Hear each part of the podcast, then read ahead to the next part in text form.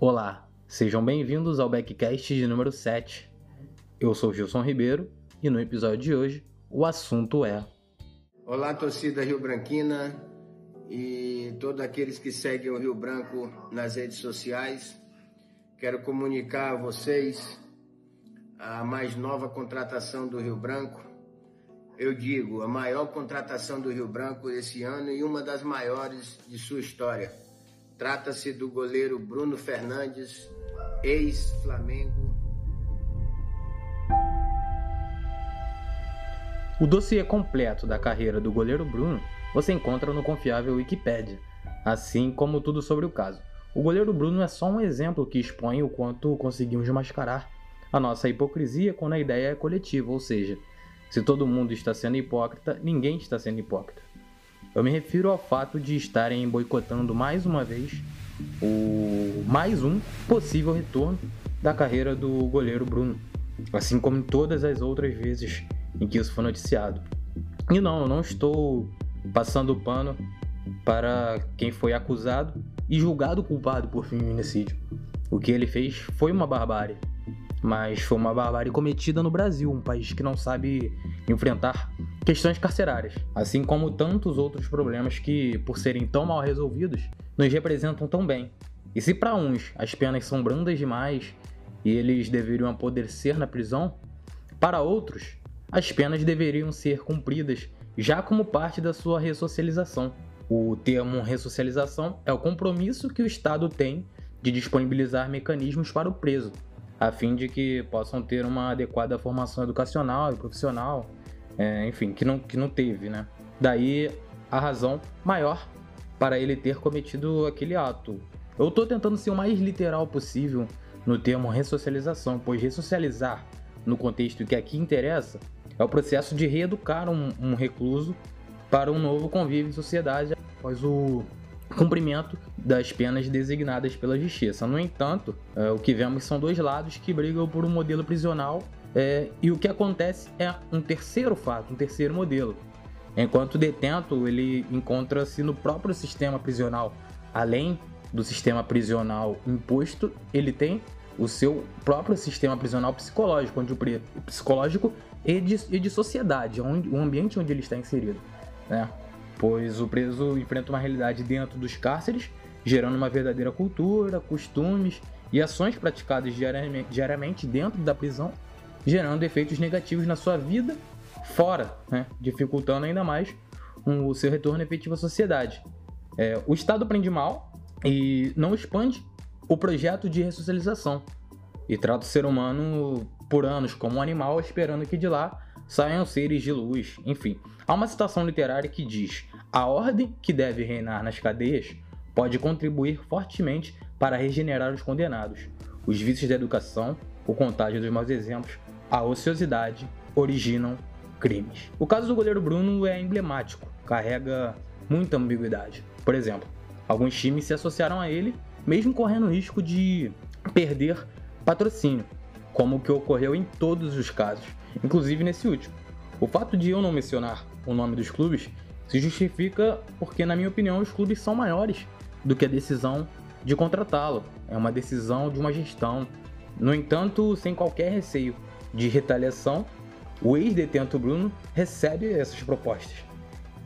Casos como o do Bruno acendem luz para algumas ONGs que passaram a lutar pelo apoio aos ex-detentos, o direito do emprego aos ex-detentos. Eu não irei mencionar o nome das ONGs, mas tem uma no Rio, é, acho que tem uma é, em São Paulo, enfim. É, eu não vou mencionar porque talvez elas não concordem com alguma abordagem feita por mim aqui no podcast. Mas o fato é que, no geral, a população apoia a, a, a causa da, da, da ressocialização, né? por vários motivos. Assim como alguns empresários também têm os seus motivos para apoiar é, ou não. É, esse tema, que já virou até lei, nos faz refletir. E hoje eu chamo um amigo para nos ajudar também a entender um pouco o contexto do caso Bruno e um pouco do que nós podemos esperar para a partir, a partir disso no meio do futebol. Bom, para começar, Henrique, é, explica pra gente aí de uma forma bem didática como funciona esse regime de prisão que o goleiro Bruno está inserido. Fala, irmão, tudo bom? Tamo junto em mais um podcast aí. O regime que o Bruno se encontra agora é o regime semiaberto. E ele tá com um ponto positivo a mais porque ele tá num semiaberto domiciliar. Não é o usual, não é a regra. Geralmente, é, regime semiaberto ele é cumprido em albergues ou, ou presídios de, de segurança mínima, enfim, coisas nesse segmento, né? Mas o Bruno aí ele conseguiu esse semiaberto domiciliar. E aí, como é que um detento, né, ele pode chegar a progredir para esse regime? É, existem duas maneiras. Aliás, é uma maneira só, mas para dois tipos de crime, né? Existe o réu primário e se o crime não é hediondo, né? No nosso sistema penal brasileiro a gente tem todo um, um rol taxativo aí de crimes hediondos. Não vou citar porque não é o, o nosso foco principal, mas enfim, é, sendo réu primário e não sendo crime hediondo, ele tem que cumprir um sexto da pena, certo? E aí sim progredir para o semiaberto, depois para o aberto, enfim. Já no caso de crimes hediondos ou equiparado a hediondos, né, ele tem que cumprir dois quintos dessa pena, para que aí sim ele possa progredir de regime. No caso do Bruno, né, ele cometeu aí um crime que é considerado crime hediondo, que é um homicídio qualificado. E no caso dele especificamente, ele cometeu aí um, um, triplamente qualificado. Quais são as regras desse, desse, desse regime que ele se encontra agora, que ele conseguiu progredir? É, você tem que usar tornozeleira, você não pode é, ficar fora de casa depois das 6 horas, né? Você tem que se recolher, no caso dele, por ser domiciliar de casa, né? Tem que se recolher após, a, é, após as 6 horas. E também é, ele não pode sair aos domingos e feriados. Né? Tem que ficar nesse, nesse domicílio no qual ele está cumprindo o regime.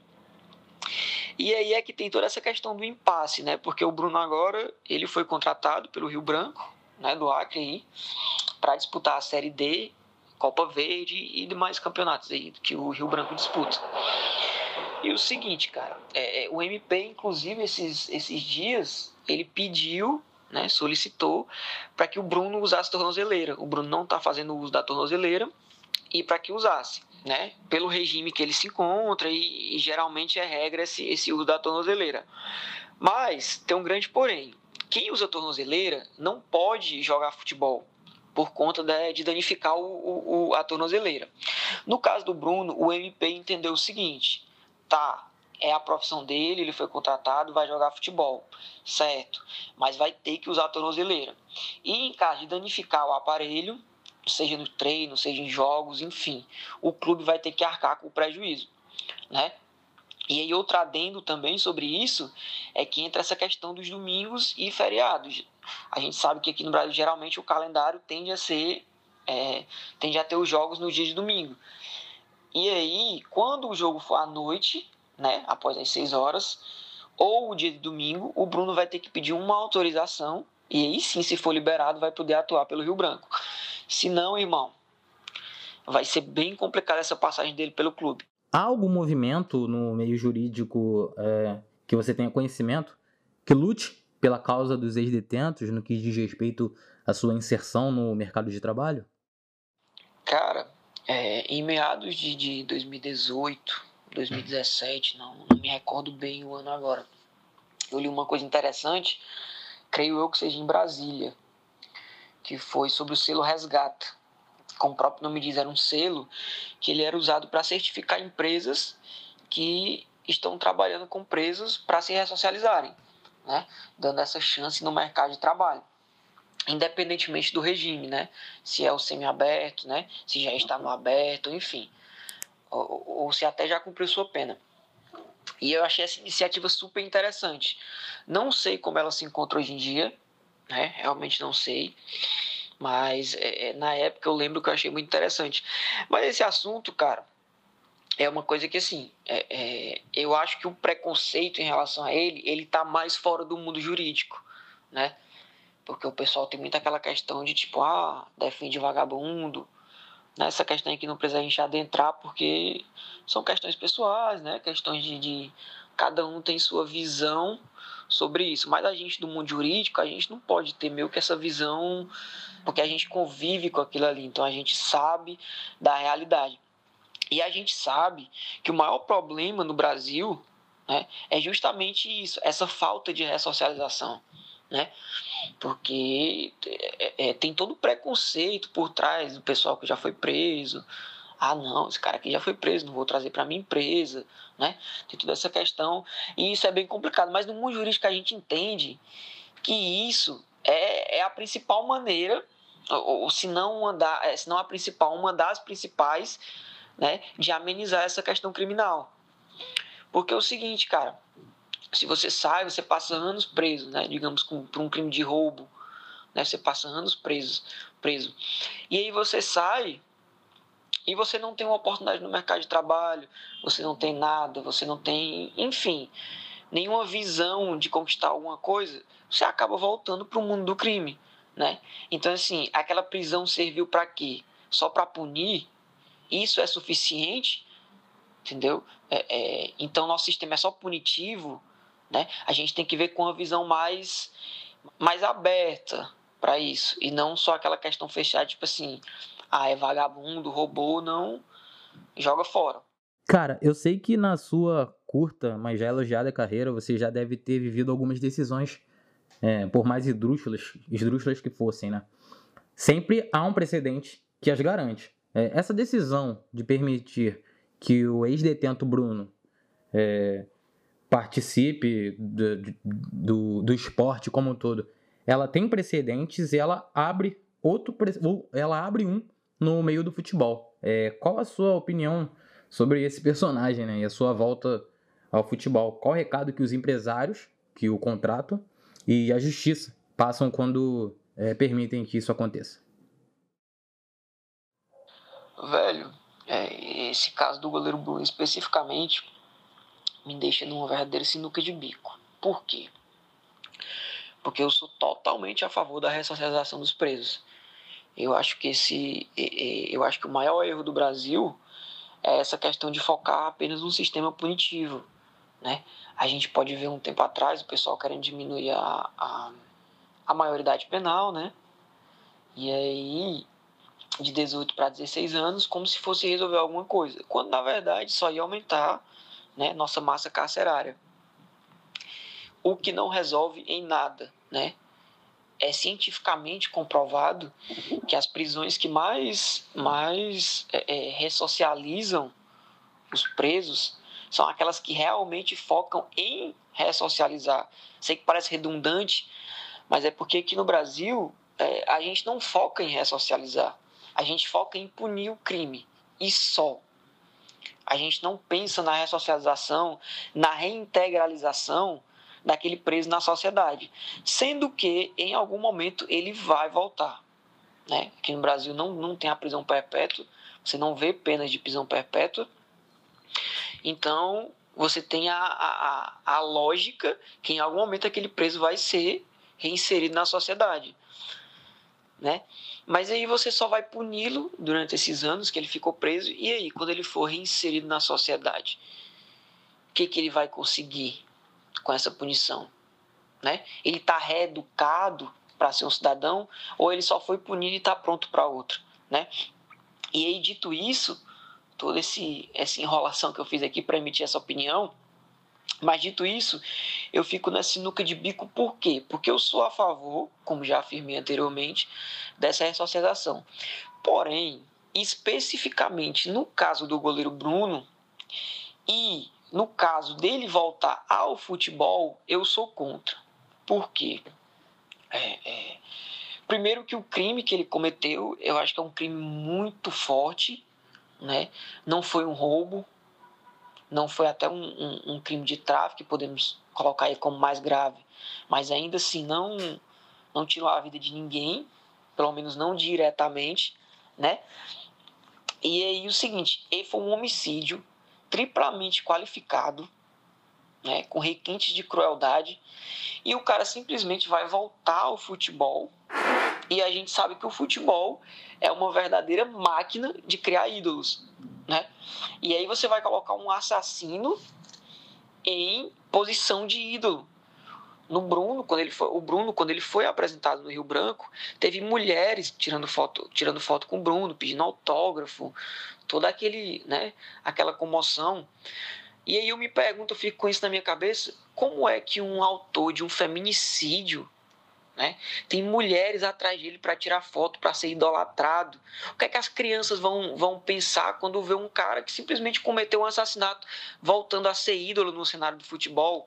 Então, assim, eu acho que no futebol e é, é, em profissões públicas, como por exemplo ator, né, é, cantor, enfim, apresentador, coisas desse segmento, não tem espaço para isso. Pelo menos não para quem comete um crime tão grave como o Bruno cometeu. Cara, que aula. É, muito obrigado pela participação, muito obrigado pela disponibilidade. Sei que você, é, com o seu conhecimento sobre o direito, você trouxe uma luz a mais ao, a quem é, enxerga o futebol além do que o futebol é. Obrigado por ter também expressado suas, suas opiniões aí. E eu espero te ver na semana que vem falando sobre Champions.